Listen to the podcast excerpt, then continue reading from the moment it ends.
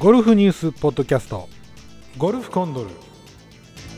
この番組はゴルフに関するさまざまなことをリスナーの皆様と進めていくポッドキャスト番組です。おはようございます。第180回ゴルフコンドル私は司会のこうきです、えー本日のゲストはですね、えー初めてでございます、えークラブ設計家で、えーヤードスティック代表の山城大さんです。おはようございます。おはようございます。よろしくお願いします。どうぞよろしくお願いします。あのー今回出演していただけるということでありがとうございます本当に。いえいえ、こちらこそもういつもお世話になりまして。お世話になります本当。ね、私のあのドライバーも見ていただいて、それであの、はい。ウェッジの方もね、最近あの、はいい、ただきまして、あのすごいウェッジで、YouTube ゴルフコンドル TV の方でもね、上げさせてもらって、なんかあの YouTube 見て、ね、お客様が来られたっていうこともお聞きしましたけれども、そうそう、まあ、フェイスブックの方にええリンクしてもらったんですけど、はい、あの、それ見た方で、まあ、もともとうちのさんなんですけど、あなるほど、なるほど、あの、めちゃくちゃ興味示されて、はいはいはいはい。なんか、まあ、当然、あの、シダとかされてるんですけど、なるほど。はいはい。あの、それで、まあ、買っていただいたというようなじ状態ですね。あありがとうございます。そうでいやいやいやいやね私もちょっと本当びっくりするようなウェッジだったんで LS01 ですね。そうです。LS01 ライトっていうふうに言ってますけど、ライト。ね。あーなるほどなるほど。いやちょっとねその、まあ、山城大さんクラブ設計家ということであの、はい。このゴルフコンドルアマチュアの番組だったんですけども業界の方が入っていただくっていうのは初めてなんですよねそうです。緊張します。いや、緊張、もう私の方が緊張してますよ。もうどういうお話させてもらったらいいのかなっていうことなんですけども。あちょっと、はい、今日一日ちょっと、まあ、使っていただいた率直なうんいろんな意見、はいはいい、いとこ悪いええ、とこを忌憚なく言っていただいたら、あ、そうですか。まあ、それに対してこういうことが影響してるんじゃないですかねっていうようなことええはお話しできるかなと思ってますけど。あ、そうですか。いや、これ、リスナーの方も、あの、クラブを。ね、自らの手でお作りに設計されて作ってる方っていう話の方の話っていうのすごく興味あると思うんで本当に今日一日ぜひ収録よろしくお願いいたします。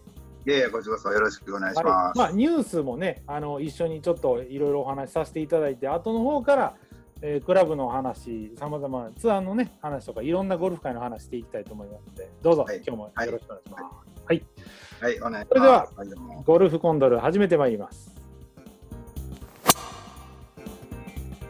産経新聞の記事です国内女子ゴルフの今季初開催が決定。アースモンダミンカップ25日から無観客で、えー6月3日のお昼のニュースでした。日本女子プロゴルフ協会は3日25日に開幕するアースモンダミンカップ、えーこれ千葉県でね行われるみたいですけれども無観客で予定通りに開催すると、えー大会主催のアース製薬との連名で発表したという、えーこのニュースですけれども、えー代表これいかがですか？やっと来たなっていうところですけどね。本当ですね。なんか、ね、女子ツアーやってないと、こう、本当にゴルフの熱入らないですもんね。そうですね、やっぱりこうね、このシーズン入ってツアーやってないっていうのはね、本当にゴルフがこう動いてるのかって分かんないですよね、これ、本当に。そうそうそうそう。うんまあ、スポンサーさんもね、無観客っていうのに対して、やっぱりちょっと引く感じ強かったんでしょうね。あそうですよね、それは間違いなくありますよね。無観客でスタートになったんで、うんまあ、相当なその決断っていうか、いったんでしょうけども。まあ、収入の方も大きく変わりますんでね、これはもう間違いなく。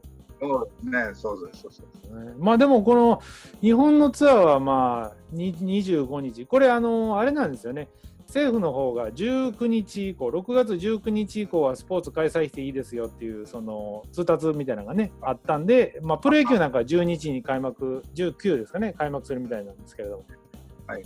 でそれ以降の25で、えー女子ゴルフが開幕するということで、あ韓国の方はもうやってますからね、KLPGA の方。あ、そうですね、ん。そうですね。あっちなんか先にされて、結構なね、日本のゴルフニュースっていうのも正直ニュースネタがないんで、そっちのニュースばっかりになってましたけどね。そうですね。ええあのイボミちゃんが何位だとかね予選落ちしたとあかはい、ねゴルフ界も山椒山さんも携われてな何年経たれるんですかこれ？そうですね、まあ、会社時代は32年になるんですけど、ああ30年はい。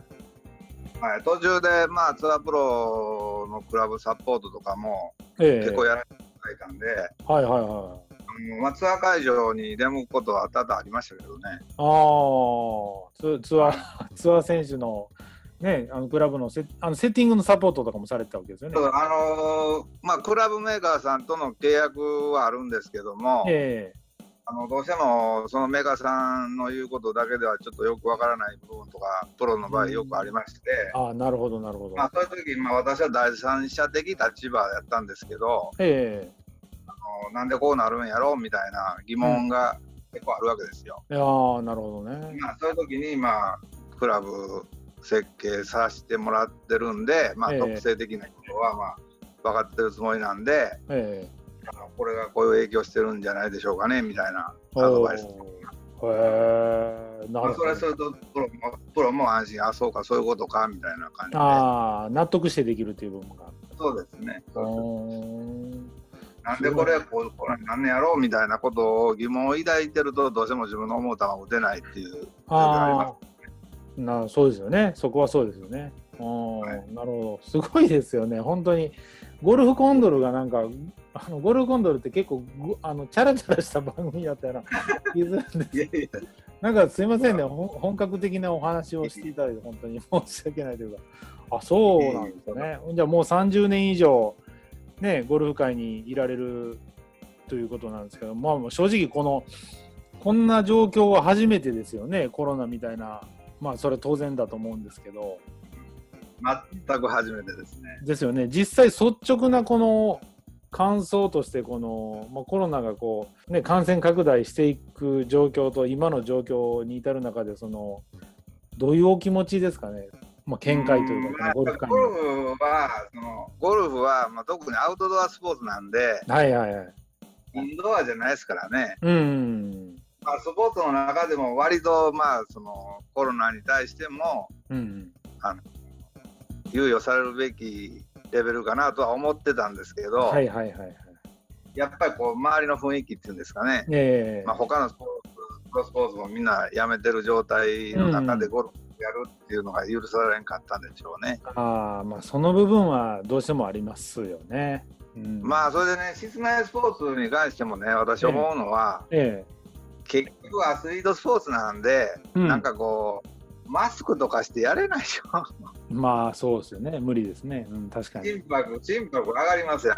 はいはいはいはいはバレーボールにしてもバスケにしても卓球にしても、みんな心拍上がってるんで、い。うん。マスクしてはやれないんで、インドアおいてもね。うんうんだからちょっとなんかね、うん。そのマスクせんといかん状態ではなかなかインドアスポーツは厳しいなっていう感じです、うん、なるほどなるほど。ああ、なるほどね。まあ確かにそうですね。でもこの状況をね、まあ、やっとこの6月1日になって全国のその緊急事態宣言っていうのが明けて。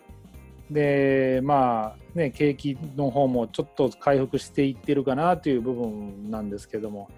まあこの女子が開幕ねえーいつしますよ25日にするっていうことなんでまた男子の方もねまたいつするかっていうのもちょっとニュースあぜひ、ね。うん。う、ん。なんかこう最近のゴルフ界をまあね山下谷さん30年以上ずっと見ておられると思うんですけどやっぱり男子の方がちょっと人気ないじゃないですか。そうですね。えこのこの辺どうやっぱりお考えかなっていうのはちょっとお聞きしたいなと思うんですけどね。まあ私はクラブ屋なんで、なかなかその、ツアーに対してええ物申せるツアーではないんですけどね。うんまあでもも私去年ねシニアの試合一回見に行ったんですよ宝塚であったし、はいはいはいはい。それはねやっぱり結構人気よくてほうほうほうでやっぱりその往年の活躍したプロ全部出てるじゃないですかそうですね。はいはい、わかります。で割とこう年いった人でも馴染める部分があったりして、うんうん。まあ、男子ツアーもこの雰囲気は絶対いいよねっていうふうに思いましたけどね、あ、そうですか。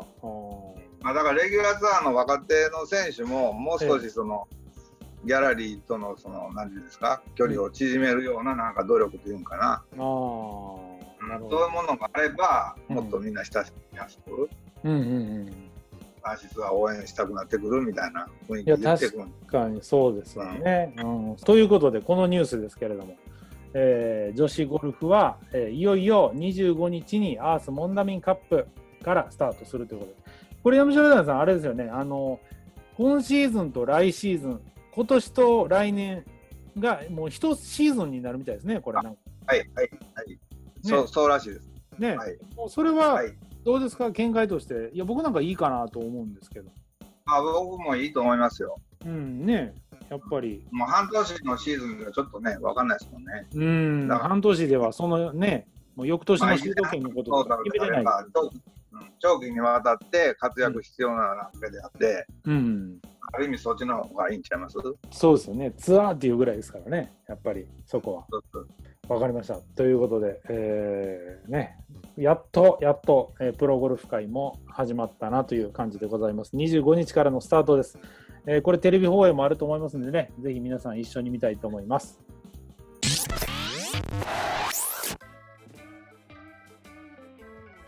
えーそれでは、えー本日ね、初めて、えークラブ設計家の山城谷さん、ヤードスティック代表ですけれども、えーとお話できてるんで、ちょっとクラブのことについてね、お話ししていきたいと思うんですけれども、まずはやっぱりあの私一番気になってるのが、あのえー LS01 ライト、ウェッジですね。はいあはい私も今使わさせていただいてますけれども、これ、どういうきっかけというか、まずこれ、あの聞いていただいている方にちょっとご説明いただけたらなという部分がありまして、あ了解しましたええっ、とまああのゴルフダイジェストさんのえうん、雑誌でですね、チョイスという雑誌がございまして、はいはいはい。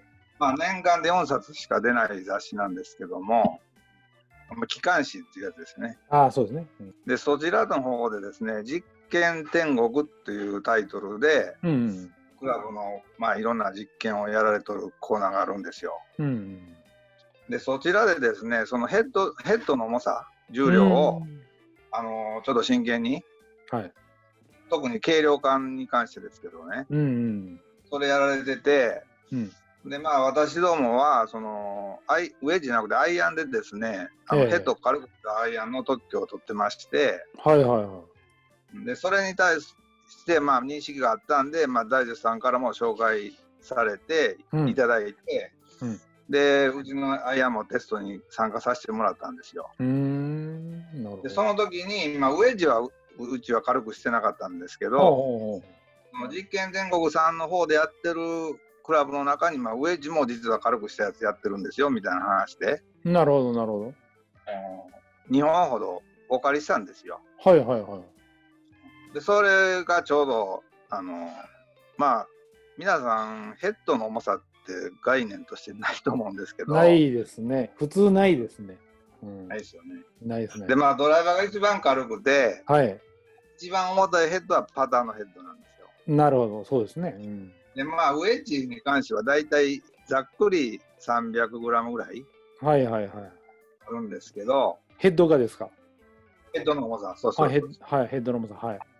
で5番アイアンがだいたい250から 55g ぐらいそうですからあ、そうなんですね。へえ。すごい重量差ですよね。ありますね。ええうんでその 300g をまあ40から 50g 軽くしたものとうんうんあと70何 g 軽くしたまあ2種類をあの実験天国ではやってたんですよ。うん。はいはいはい。でそれをまあお借りしてえ売ったところえうん。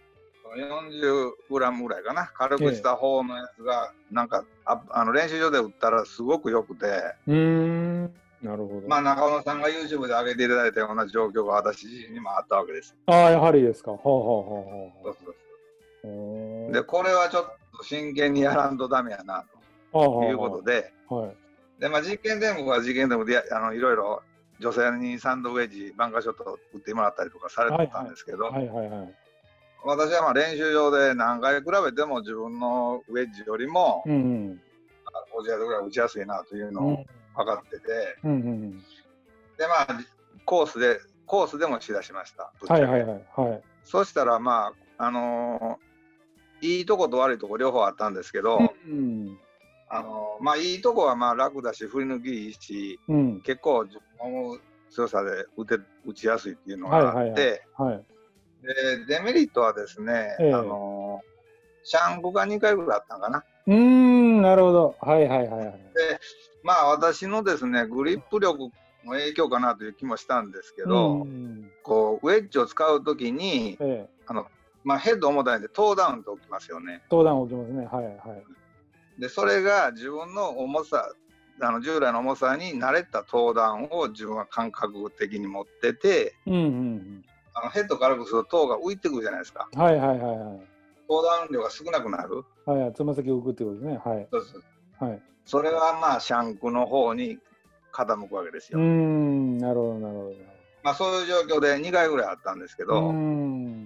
まあ、ですからまあちょっとグリップ力を緩める感じで打ったらまあ全然その後はなかったんですけど、うーん。まあ、その辺のちょっと使い勝手の違いがは感じました。へえ。でもただその30ヤード50ヤードはすごく打ちやすかったんで、うん、確かに。